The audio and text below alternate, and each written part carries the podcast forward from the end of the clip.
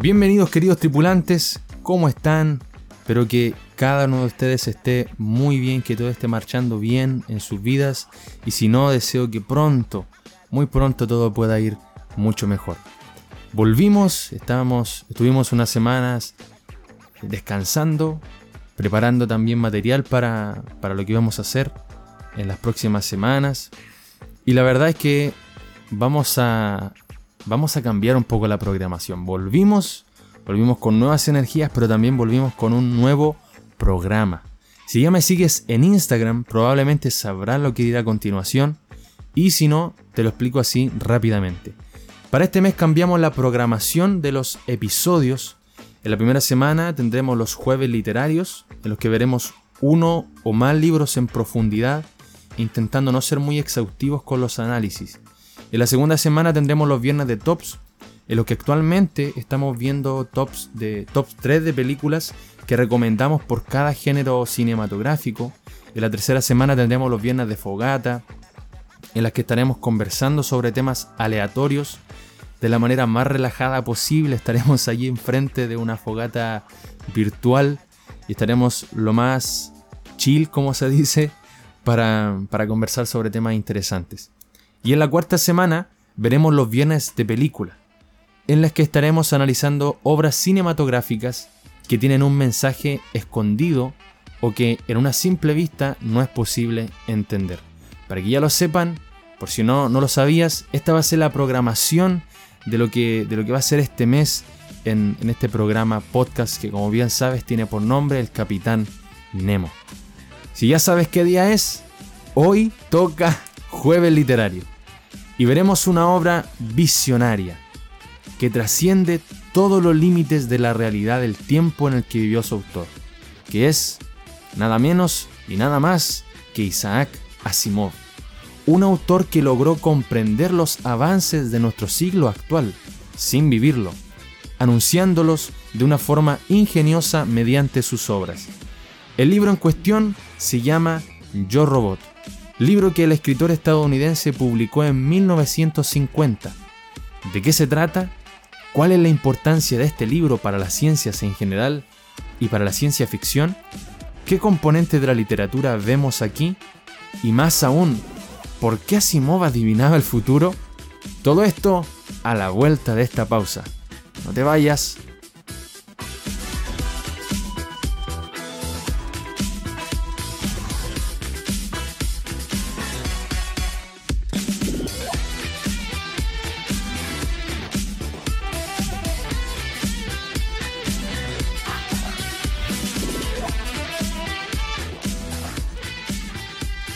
Bien, empecemos con el resumen del libro.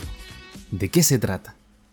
Las páginas de este libro nos presentan una compilación de historias de distintos robots, relatos publicados por el autor en los años 40, relatadas por el personaje de la doctora Susan Calvin cuando es entrevistada. La obra se desarrolla en estos encuentros en los que un reportero indaga sobre la evolución de los robots en el tiempo y donde la robot psicóloga Calvin va contando las historias de varios robots que han surgido de las creaciones que ha hecho la compañía US Robots and Mechanical Men Inc. En el transcurso de este diálogo entre el reportero y la doctora van apareciendo diversos relatos, tales como Robbie de 1940, Círculo Vicioso de 1942, Razón de 1941, Atrapa esa liebre de 1944, Embustero de 1941, Pequeño robot perdido de 1947, Fuga de 1945, Evidencia de 1946 y El conflicto inevitable de 1950. Vuelvo a tomar aire porque ha sido una lista larga.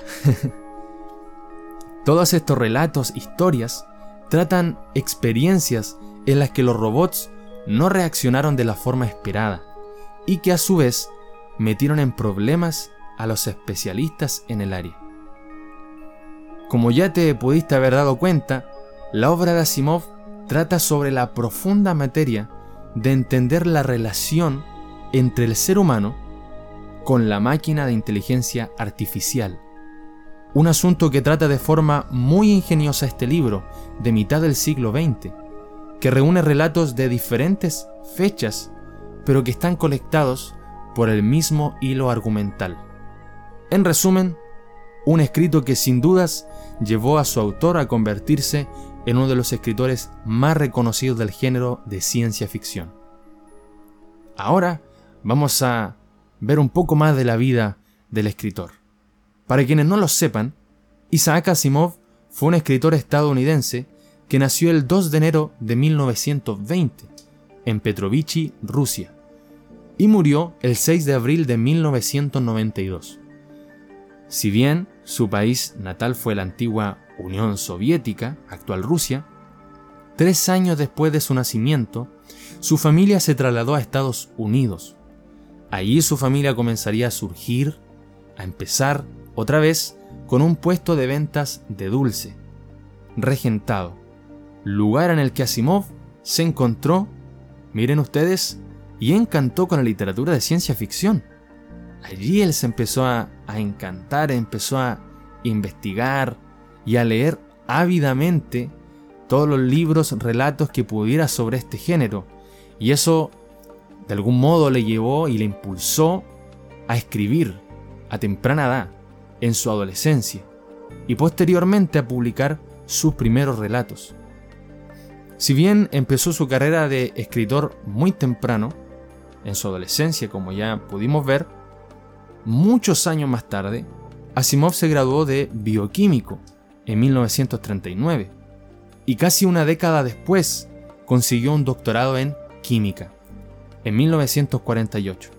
Y esta formación científica en la disciplina de la ciencia de Asimov marcó de una manera significativa las escrituras de sus obras, en donde podemos tener evidencias en las descripciones de los personajes, el organismo de los robots, etc., junto a la astucia, y sobre todo yo pienso que en esto, junto a la astucia de crear una ley que rigiera la ciencia de la robótica, las tres leyes. Leyes que quedaron explicitadas por primera vez en su relato Círculo Vicioso, de 1942. Como ya se cumplieron 101 años de su nacimiento, destacamos sus obras más notables, tales como Yo Robot, de 1950, la saga de Fundación, compuesta por Fundación, Fundación e Imperio y Segunda Fundación, desde los años 1951 al 1953, Bóveda de Acero, publicada como libro en 1954, y aquí hay que poner un pequeño acento, porque en aquel tiempo Asimov publicaba sus obras eh, por entregas, episódicamente, y posteriormente eran eh, compiladas, tales como Yo Robot, y eran hechas libros.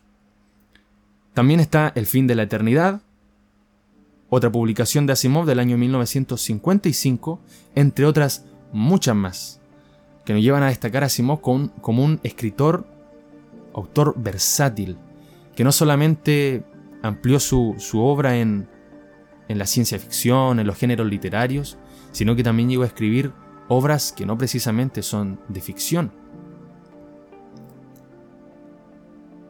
En este punto vamos a pasar a quizás lo más importante de este podcast, porque vamos a analizar en profundidad el libro Yo Robot. En esta obra, el autor muestra una visión fantástica de un futuro. Un futuro en el que la tecnología y la raza humana han avanzado a un nivel en el que existen robots, pero no son precisamente los que conocemos en la actualidad sino que son máquinas mucho más complejas, capaces de ayudar al ser humano, convivir con él y entender su realidad. De esta manera Asimov nos traslada a una época cuyo conocimiento científico y tecnológico no es para nada como el que tenemos ahora, en la actualidad, en el hoy me, me refiero, sino que mucho más elevado, en donde el hombre crea y descubre a la vez otra especie que lo va a acompañar en su vida. Sin embargo, y aquí viene un pero, pese a lo utópico que pueda parecer para el lector, esto es durante el transcurso de ciertos acontecimientos donde podemos darnos cuenta cómo esta especie llamada robot, hace saltar las alarmas de los especialistas, en momentos en los en que sus reacciones no fueron las propias de una máquina, sino de algo mayor, como si se tratase de un ser humano. Esto es importante para las ciencias porque si bien actualmente no tenemos el conocimiento tecnológico ni científico como lo expone el libro en donde hay robots que, que son capaces incluso de llegar a pensar como una mente humana, es cosa de esperar para que los robots de los que habla Simov en sus obras superen la fricción. De algún modo salgan de ese libro y sean parte de nuestras vidas. Las ciencias, la tecnología, nosotros los vemos afuera, a nuestro alrededor. Han avanzado y se ha desarrollado muy rápidamente. Hoy podríamos decir con certeza que no, no podríamos vivir sin la tecnología. Imagínense, la medicina, eh, la educación, todo se está desarrollando en torno a avances tecnológicos. Así que es muy bueno reflexionar en torno a eso, porque es un tema que, imagínense ustedes, en la época de Asimov no era ni posible pensarlo. En esa época no existían ni siquiera los electrodomésticos básicos que hoy nos alivianan nuestra vida. Es muy interesante y a la vez un poco misterioso comenzar a pensar cómo Asimov llegó a, a tales ideas y a tales precisiones sobre cosas que hoy día estamos comenzando recién a ver. Uno de los temas que es más evidente en el libro es como lo mencionamos la fijación de Asimov por un mundo que vive en un increíble auge de la tecnología. Por eso es ciencia ficción, porque para el mundo y la época del escritor esto era completamente impensado. Con este desarrollo de la robótica, ciencia que tiene como base sus propias leyes, las leyes de la robótica. Y estas leyes son las que regulan la relación entre el ser humano y el robot. Sin embargo, a pesar de vivir en un tiempo ultra desarrollado, los personajes del libro se enfrascan en problemas. Y son cosas que se producen por errores en la fabricación de los robots. Y es esta la temática que precisamente se tratan en este tipo de textos. Y aquí es donde nacen componentes de la literatura. Porque pasamos a hablar de un concepto importante que es la posmodernidad. Lo posmoderno. La posmodernidad podemos referirnos a ella como aquel proceso de transformación cultural, filosófico y artístico de, la, la, década del 70, especialmente el 78, pero también nos podemos referir al ámbito literario y a lo que produjo en la literatura este movimiento. Nosotros tenemos características de este movimiento que, por ejemplo, expresa la crisis del pensamiento metafísico moderno, delegitima los metarrelatos modernos, reconoce que existen diferentes modos de saber, rechaza la linealidad histórica y relativiza el progreso, reflexiona sobre su contexto y visibiliza responsabilidades, promueve la diferenciación subjetiva y la diversidad, si todo esto lo estoy leyendo textualmente como lo copié y lo pegué, todo eso nos, nos habla la posmodernidad. Y esas características de este tiempo las encontramos en este libro, en un libro que nos traslada a un tiempo completamente diferente en el que se encontraba el escritor. En este sentido, el, libro cruza esta frontera entre la modernidad, la que nos la que nos mostraba al ser humano como el protagonista de todo, y aquí es donde intento un poco traducir todo lo que leí de, las características de la postmodernidad. Bueno, la, la, modernidad lo que hace es ensalzar al hombre y en esta época el hombre no es ensalzado. En la, en la posmodernidad, el hombre no es el centro de todo. E, en ese sentido, el libro donde cruza esa frontera ya no está ensalzándose el hombre, sino que ahora está hay otra figura que está centrando la historia. Y esa figura es el robot. El ser humano no tiene el protagonismo en la trama de Yo Robot. Es más, el autor nos muestra una sociedad en la que progresivamente el robot está comenzando a ocupar posiciones que anteriormente eran ocupadas por humanos, como la del trabajador, la del ayudante, hasta la del amigo, como el caso de, de Robbie que se encariñó con su dueña en el primer capítulo. Otro tema importante es que al ser un libro de ciencia ficción no nos situamos en un escenario habitual. ¿Verdad? No, no tenemos robots en nuestra casa que nos estén ayudando, no tenemos un Jarvis como en la película de Iron Man, no tenemos un asistente personal, una inteligencia artificial que esté con nosotros. En otras palabras, el autor no nos ubica en un ambiente con elementos con los que estemos estrechamente relacionados o familiarizados, sino que nos traslada a un mundo posible, a un mundo posible, algo que podría darse en un futuro, algo que él ha imaginado como por ejemplo la presencia de los robots humanoides en las casas de los seres humanos. Esto hace que se acentúe más el elemento postmoderno porque eh, otra característica que no nombramos allí en, en todo lo que copié y pegué es que no hay un marco de referencia para que el lector pueda imaginarse la obra. No hay algo que nos sitúe en un tiempo que nosotros conozcamos, sino que todo es nuevo para nosotros cuando lo leemos. Cuando vamos leyendo Yo Robot, hay, cada uno se lo imagina como puede, porque nos eh, posicionan en un escenario en donde hay seres humanos viajando a otros planetas y siendo acompañados por robots, y que los robots más encima hacen trabajo que podrían hacer hoy astronautas, otras personas. Entonces no tenemos un marco para imaginarnos la obra. No lo hubo para los lectores de esa época, en el siglo XX, ni tampoco para nosotros, a pesar de estar frente a una revolución tecnológica en nuestra actualidad. Además del descentramiento de la figura humana y la ausencia de un marco de referencia cotidiano, como ya lo mencionamos, el libro inserta el relativismo. Esa característica ya la habíamos nombrado. Otro elemento postmoderno, que se refleja en el modo en el que el autor trata estas dos clases de sujeto que aparecen en la obra, el ser humano y el robot. Y es que a pesar de que el, el robot es una creación del humano, los límites no están muy definidos. Cuando nos acercamos a lo que puede hacer un robot al presentar anomalías en su creación. El desarrollo del libro, el personaje de Susan Calvin cuenta más de un episodio en el que los robots reaccionaron de forma completamente diferente a cómo reaccionaría una máquina. Es más, en esos momentos es casi imperceptible reconocer si aquellos humanos estaban tratando con robots o con sus propios congéneres, con humanos como ellos. Lo que pasó con cada robot, aquel que se cariñó con su dueña, aquel que fue rebelde a las órdenes de los humanos, aquel que leía las mentes y que fue capaz de engañar a la doctora Calvin, aquel que alistaba y ordenaba en fila a los demás robots como si fuesen militares, etc.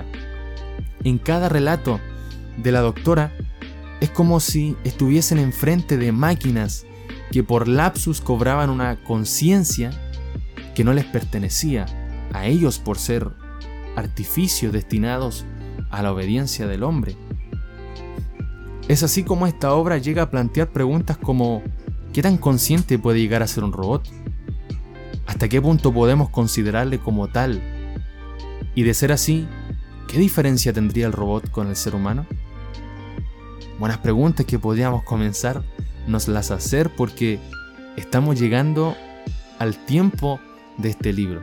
Yo pienso que, puede, que podemos llegar a este tiempo, donde existan robots humanoides y donde también puedan llegar a confundirse en cierto punto con un ser humano. Quizás no tanto así por ahora.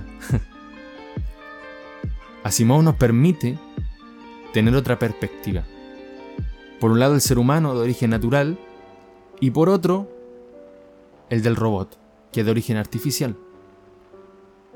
Esta dicotomía, en, esta dicotomía donde se aprecian dos entes diferentes, se comienza a romper de cierto modo. Las franjas que separan a una especie de otra van desapareciendo y hasta parece confundir al lector, pensando ¿Será que estamos ante una especie que ha alcanzado el desarrollo del ser humano? Es fácil comparar esto porque hay una película reciente, una película que trata este tema, que se llama Chapi, que es del 2015, y nos, y, nos habla sobre un inventor que consigue crear un, un prototipo de inteligencia artificial que logra imitar la mente humana hasta el punto de sentir emociones y pensar por sí mismo. O sea, las películas también nos están diciendo que son cosas que pueden llegar a ser posibles. Como reseña, con la valoración positiva y negativa por si tú no has leído este libro o si tú lo leíste y también quieres compartir tus apreciaciones respecto a esta obra, uno de los tantos puntos positivos de esta obra es que si bien es una recopilación de diversos relatos que el escritor había publicado anteriormente, mantiene la coherencia hasta el final. De hecho, no sé si alguno de ustedes se logró percatar, yo no a, simple vista, algo que fue muy ingenioso del autor fue que estos relatos fueron apareciendo en el transcurso de la entrevista a la doctora Calvin, surgiendo como anécdotas que ella misma contaba durante las preguntas del reportero. La verdad es que yo no me di cuenta de esto porque no había leído particularmente los demás relatos. Luego me di, me percaté, claro. Asimismo, pese a que es un compendio que surge del diálogo entre dos personajes y que originalmente no haya estado pensada como una compilación, el orden de cada narración no es una casualidad. Aquella organización nos muestra la evolución de la robótica, en el mundo en el que nos inserta el autor, en el que la creación de robots inició de una forma básica, ¿verdad? Con Robbie, con ciertas complejidades, no podía hablar, solamente podía moverse, acatar a su dueña, de forma básica, siendo útil, como lo vimos, ayudante o niñero, para luego desarrollarse para ser usado en exploraciones espaciales, permitiéndonos ver a robots más cerca de las características de un ser humano. No tan solo por su capacidad motriz, sino también por la capacidad en su pensamiento y conciencia, que es una de las cosas en las que más pienso que profundiza el autor o, nos intenta mostrar aquello, porque, porque ese, es su, ese es su motivo, confundirnos de alguna manera para darnos cuenta de que estamos ante una obra que, que o tiene dos sujetos o tiene uno solo. Me explico, o tiene un robot y un humano, o tiene un robot que es capaz de llegar a confundir al tanto al lector que pase como, como un ser humano. Siguiendo en los aspectos positivos, y aquí pienso que una nota a favor para la ciencia ficción y es lo importante de esta obra, es que al igual que otros escritores del género, como Julio Verne, H.G. Wells, Asimov también tuvo una visión bastante clara de las generaciones futuras. Algunas de ellas incluso poseen mucha razón y similitud respecto a nuestros tiempos, como ya anteriormente lo, dijimos. Por ejemplo, en el caso de Verne, él fue un visionario. ¿Por qué? Porque él tuvo una idea sobre cómo sería un viaje a la Luna. Por otro lado, Wells imaginó cómo sería una invasión alienígena. Gracias a Dios no hemos tenido, no hemos tenido la, la dicha o la mala suerte de que eso suceda. Todos ellos, Wells y Verne, imaginaron cosas en un tiempo en el que no sucedía o no pasaba o no estaba ni siquiera en los registros. Verne, por su lado, en un tiempo en el que no había viajes espaciales. Wells, por otro lado, en el que claramente no se pensaba mucho en, en lo extraterrestre. Y muchos años más tarde, de la misma forma, Asimov, refiriéndose a los robots. En un momento en el que ni siquiera se hablaba de ciertos electrodomésticos de hoy, sin embargo, ya estaba pensando en un posible futuro con máquinas en forma de humanos, capaces de hacer cosas más sorprendentes que nosotros mismos. El libro es una muestra de la clarividencia de su autor, que previó el futuro, no solamente de la sociedad, sino también de nosotros, de las relaciones humanas y el del estado de los nuevos avances. Ahora bien, y aquí voy a ser un poco crítico, pero solo un poco, aunque el mensaje y la temática sea posible de percibir por todos, la gran debilidad que encuentro en el libro, no a manera personal, si, algo que me haya pasado a mí al leerlo, sino pensando en la amplia gama de lectores que van a encontrarse con él, es el uso de términos complejos, que en cierto momento de la lectura pueden llegar a cansar al lector o hacerle perder la atención de lo que está sucediendo. Esto al final provoca que sea más lenta la lectura para ciertas personas que no están acostumbradas a leer e indagar en los tecnicismos, puesto que al estar ante un texto, todo lector asume la importancia de comprender su mensaje en totalidad y al encontrarse con ideas complejas, bueno, incrementa la distancia entre el lector y la comprensión del libro. En su obra y en su carrera podemos identificar, sin lugar a dudas, el ingenio de Asimov como escritor. A pesar de esa pequeña crítica, ese pequeño detalle, la obra es una muestra de el ingenio de este escritor estadounidense, transformándose en un ícono del género de ciencia ficción. Tanto Yo Robot como el resto de sus obras son un claro ejemplo de un autor prolijo, que fue capaz de interpretar una época que no vivió, la nuestra. Estos y muchos motivos más son concluyentes para poder recomendarles a ustedes, si no han leído obras de él, las obras de este genio del siglo XX, Isaac Asimov. Espero que les haya podido servir lo hayan podido disfrutar este pequeño podcast que hemos podido hacer. Yo me despido, pero antes me gustaría invitarles, si te gustó este episodio o las anteriores que hemos hecho, simplemente el ambiente de este canal, compártelo con quien quieras. Te invito a que puedas compartirlo para que esta familia y esta tripulación crezca aún más. Te comparto en mis redes sociales. Si quieres hacerme alguna sugerencia, enviarme un correo o decirme una idea o algún mensaje para, para mí, no sé, te dejo mi correo que es elcapnemo.gmail.com. Mi Instagram es el capitán bajo o barra baja, como se dice en otros países. Nemo, vuelvo a repetirlo. El capitán guion, bajo Nemo. Y el YouTube también puede buscarme por allí, el capitán Nemo. Yo dejo esto por aquí y espero que cada uno de ustedes se encuentre muy bien, se cuiden y se queden en su casa también con todo lo que está pasando. Un abrazo fuerte y nos vemos, como siempre, hasta el próximo puerto. Chau, chau.